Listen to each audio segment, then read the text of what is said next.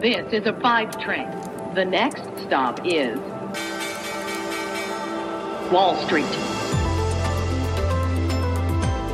Hallo zu euch nach Deutschland und herzlich willkommen zu Wall Street Daily, dem unabhängigen Podcast für Investoren. Ich bin Sophie Schimanski aus New York und zusammen schauen wir wie immer auf den Start des Handelstages hier bei mir in den USA. Zunächst einmal, es gab Daten. Wie jeden Donnerstag ja die Erstarbeitslosenansprüche. Der US-amerikanische Arbeitsmarkt scheint näher wieder an den Status von vor der Pandemie heranzurücken. Die Arbeitslosenansprüche in der Woche zum 22. Mai sind äh, nur 406.000 äh, Stellen hoch gewesen. Das berichtet das Arbeitsministerium am Donnerstag. Das ist ein Rückgang von den 444.000 in der Vorwoche. In einem separaten Bericht ließ das Commerce Department, also die Handelskammer, quasi ihre ursprüngliche Schätzung für das Wachstum des äh, Bruttoinlandprodukts im ersten Quartal unverändert bei 6,4 Prozent. Wir bekommen noch eine dritte Schätzung und die ist dann quasi der endgültige Wert. Der Dow Jones Industrial Average springt hier aktuell etwa 200 Punkte an, eine Stunde nach Handelstart. Der S&P 500 steigt auch leicht an und der Nasdaq Composite, der handelt flacher, wenn auch im positiven Bereich.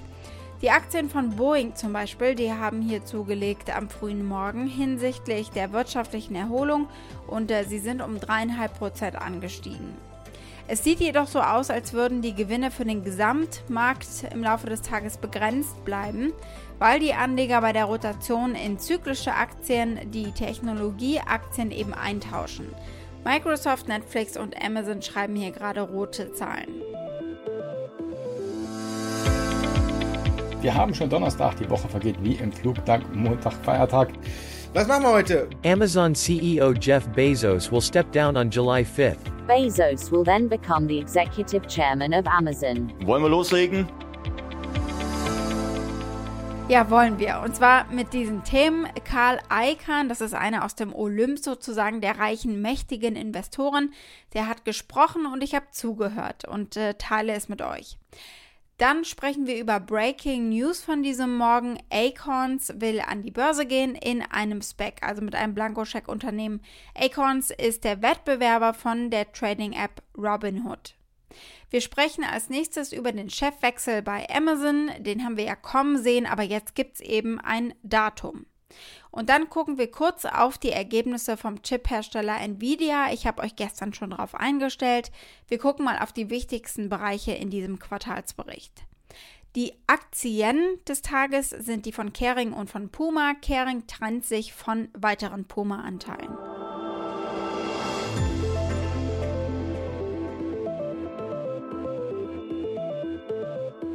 Wir schauen als erstes auf den Investoren Karl Icahn, der in einem Interview die wichtigsten Themen im Finanzmarkt kommentiert hat. Karl Icahn spielt in der Warren Buffett Liga mit, kann man sagen. Er ist alt, er ist erfahren, er ist angesehen als äh, Investor und er ist Milliardär und hat seine eigene Investmentfirma. Gestern war ja ein historischer Tag, kann man sagen, in Sachen Energiekonzerne und Klimaschutz. Exxon, Chevron und in Europa Shell haben sich Investoren ausgesetzt gesehen, die Druck machen wegen ehrgeizigen äh, Emissionszielen, die ihnen nicht weit genug gehen und äh, weil sie mehr Mitsprache erwarten in der Führungsetage. Karl Icahn zur Klimaschutzpflicht der Unternehmen. Der Wähler in den USA habe gesprochen mit der Wahl von Joe Biden quasi und erneuerbare Energien seien hier, um zu bleiben. Yeah, I think climate change is a very interesting area. I think that renewable fuels are here to stay and will increase in one form or another, simply because, you know, the voters have spoken, and I think that was part of the campaign with Biden. You want clean air. I mean, mm-hmm. everybody wants clean air. Nobody wants to walk and, and feel they're breathing in carbon. Und er hat auch ein paar Worte gesagt zu Bitcoin und Ethereum. Und da scheint er Bitcoin rein als Anlage und der Wertaufbewahrung zu sehen, Ethereum auch als Zahlungsmittel mit Infrastruktur in Form von der Blockchain-Technologie, die eben sehr sicher sei. Aber er tendiert, wenn ihr mich fragte, zu Ethereum, wenn man sich das anhört. So you need Ethereum or the blockchain, right? if you're going to do the cryptocurrency to assure you that you have something, right? See, you never had that before where you buy a cryptocurrency and you can say, I'm safe because you have the blockchain that makes it very safe for you. That is a good value. That's a great value. So Ethereum and Bitcoin are different. Bitcoin, I mean, to me, is just a store of value. Ethereum is really sort of a, a value-added company. Well, I wouldn't call it a company because it's a real complicated thing with all these, all these, the people that go and, and make sure that the blockchain is working, I guess you can say. Jetzt natürlich die super spannende Frage, würde er investieren in Krypto? Weil bislang hat er sich ferngehalten. Ja, sagt er, vielleicht eine Milliarde etwa so in der Größenordnung. Er will sich aber in diesem Interview nicht festlegen. Yeah, I mean, the big way for us would be, you know, a billion dollars, billion and a half dollars, something like that. But that would be a sort of a big way, I guess, for us. But but sometimes we go bigger than that, sometimes a lot smaller. But so I, I'm not going to say exactly. Blicken wir als nächstes auf Acorns. Die Spar- und Investment-App Acorns plant den Börsengang durch äh, einen Zusammenschluss mit einem Blankoscheck-Unternehmen. Sie sind äh, der unbekanntere Konkurrent von Robinhood. Sie machen nämlich nicht ständig Probleme, sondern sie sind sehr viel ruhiger und deswegen vielleicht auch ein bisschen weniger bekannt. Acorns steht für Nüsse, für Eicheln, die ein Eichhörnchen sammelt, um äh, zu sparen zum Beispiel. Klingt definitiv kleiner und braver als Robinhood. Die wollen ja übrigens dieses Jahr auch an die Börse, wohl im Juni schon. Robinhood hatte nur mal zum Vergleich einen Wert von 11,7 Milliarden US-Dollar und zu den größten Geldgebern zählt auch der Risikokapitalarm von der Google-Mutter Alphabet. Das Börsendebüt wird voraussichtlich eine mindestens dreifache Bewertung äh, betragen, das haben Quellen CNBC mitgeteilt.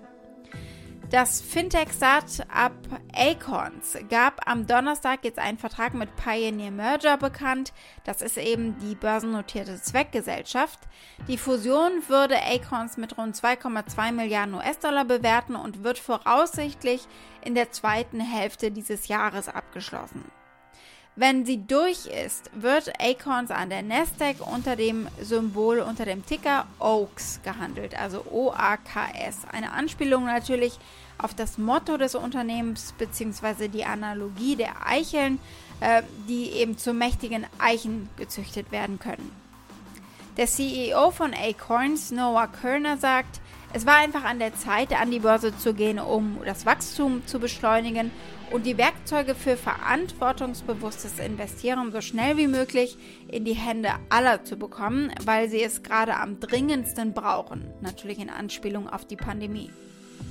Einige institutionelle Investoren wie Wellington Management, Greycroft, die globale Impact Investing Plattform von TPG und von BlackRock verwaltete Fonds haben sich im Rahmen der Ankündigung bereits zu einer Privatplatzierung verpflichtet. Das Unternehmen hat zuletzt einen Wert von weniger als einer Milliarde US-Dollar gehabt und äh, hat Wagniskapital von Unternehmen wie PayPal, BlackRock, aber auch von Promis wie Ashton Kutcher, Jennifer Lopez und Dwayne Johnson angezogen. Sie haben Dwayne The Rock Johnson auch angeworben für ihren Werbespot und er erzählt hier, dass er ein Acorns Investor ist. During this challenging pivotal moment, there is an opportunity for us to be accountable and help our children be financially educated, empowering them to grow from their beginnings and to become the leaders we know that they can be. That opportunity and my passion towards empowering our youth through education is why I am so very proud to be an Acorns investor and work with the country's leading financial wellness system. They have a brand new product called Acorns Early, a very easy investment account for kids. Some of you probably know that I grew past a pretty hard time in my life when I had just seven bucks in my pocket. Now, those seven bucks came to represent possibility hope, and a new beginning. My friends at Acorns are helping me make that seven bucks moment represent a new beginning for your children as well. Every single family who opens an Acorns Early account will get seven bucks invested into their account. Small steps can lead to big change, and our children are worth every penny.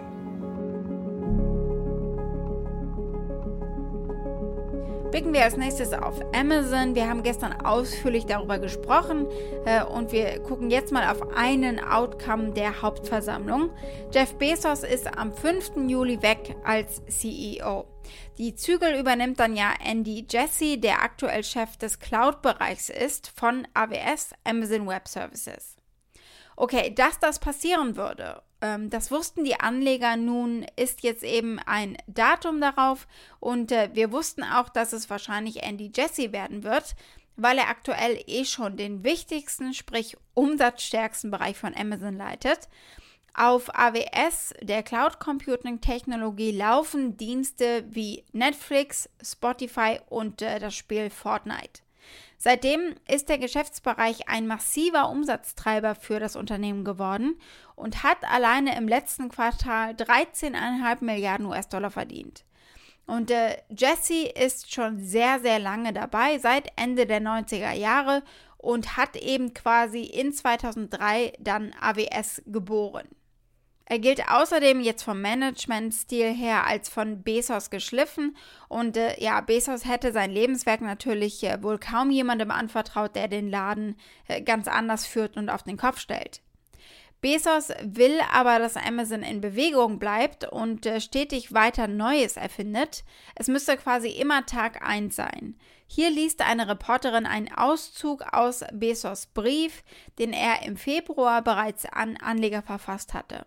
Lastly, Bezos left on a very Bezos like note. He quotes a passage from a Richard Dawkins book that reads in part, staving off death is something, a thing that you have to work at. He uses it to remind Amazon that it needs to continue to work hard to stay distinctive and stay alive, keep working, keep innovating. And that, guys, is really a nod to the message in his very first annual letter in 1997, where he laid out his philosophy that has guided him over the past 20 plus years. It must always be day one. Ich habe euch gestern bereits berichtet und äh, auf die Nvidia-Ergebnisse eingestellt und die gab es dann auch und zwar mit einem Knall.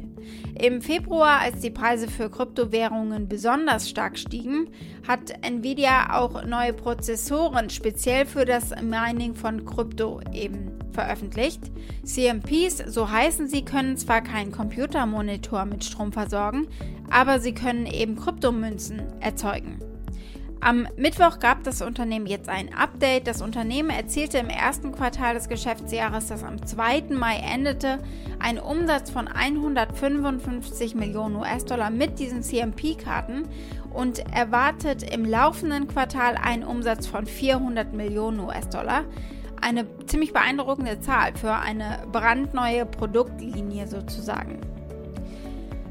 Jensen Huang, CEO von Nvidia, sieht die neue Produktlinie nicht als aufregendes neues Geschäftsfeld für das Unternehmen, sondern eher als Knochen, den sie Kryptominern geben, sodass sie die GPUs für Spieler in Ruhe lassen und äh, die eben nicht mehr verwenden zum Kryptoabbau. Während GPUs für das Mining nämlich rein theoretisch verwendet werden können, können diese CMP-Chips nicht für Spiele verwendet werden und äh, es ist für Nvidia auch einfacher, diese Chips eben herzustellen für die Kryptominer. Wie sich herausstellt, sind Gaming-Prozessoren das ursprüngliche und das Kerngeschäft von Nvidia, nämlich nach wie vor das wichtigste Geschäft für sie. Sie erwirtschafteten einen Umsatz von 2,76 Milliarden US-Dollar damit, eine Steigerung von 106 Prozent gegenüber dem Vorjahr. Der CEO sagt, sein Kernmarkt für Spiele sei der größte, den es gegeben habe und äh, er könne eben nicht riskieren, den zu verpassen oder die Spieler eben zu vergraulen, weil Kryptominer weiterhin Karten äh, wegkaufen, die eben für die Gamer gedacht sind.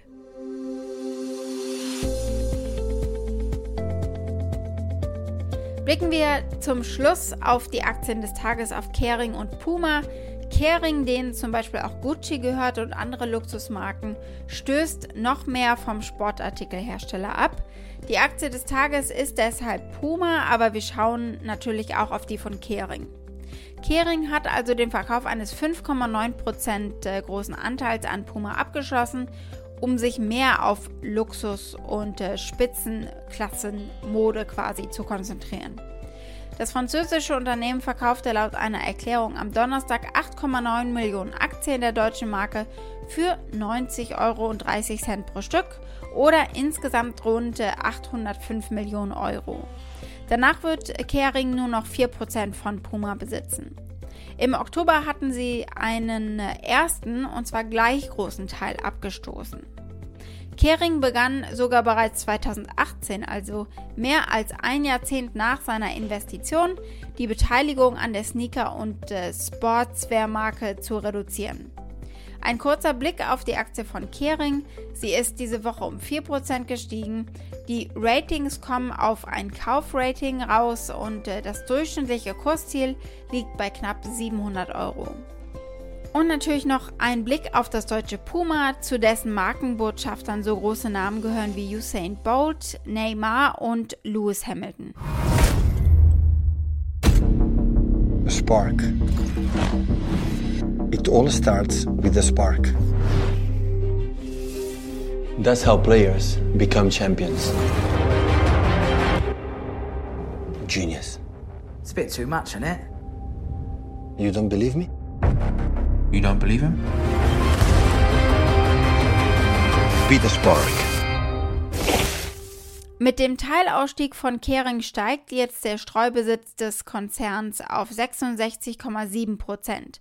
Und damit vergrößern sich auch die Chancen von Puma bei der Erweiterung des DAX auf 40 Werte im September in diesen deutschen Leitindex einzuziehen. Das Traditionsunternehmen hat einen Börsenwert von mehr als 14 Milliarden Euro. Von der Corona-Krise haben sich Puma und seine Aktie recht zügig eigentlich erholt. Seit dem Tief im März 2020 hat sich der Aktienkurs mehr als verdoppelt. Zehn Analysten sagen kaufen, vier sagen halten und zwei verkaufen. Das durchschnittliche Preisziel liegt etwas über dem aktuellen Kurs, nämlich bei 92,42 Euro. Puma selbst nennt auf seiner Website 22 Analysten, die Berichte herausgeben. Allerdings listen sie dort äh, keine Ratings. Wall Street. Das war's mit Wall Street Daily für heute. Ich hoffe, ihr seid morgen wieder mit dabei. Wir schauen mal, ob die Twitter-Hauptversammlung später was hergibt, die heute Abend eurer Zeit ansteht. Außerdem erwarten wir ja noch die Zahlen von Salesforce und äh, vom Einzelhändler Costco. Für Fragen oder Vorschläge erreicht ihr mich via E-Mail unter wall-street-daily at mediapioneer.com. Damit wünsche ich euch einen schönen Donnerstagabend und bis morgen, eure Sophie.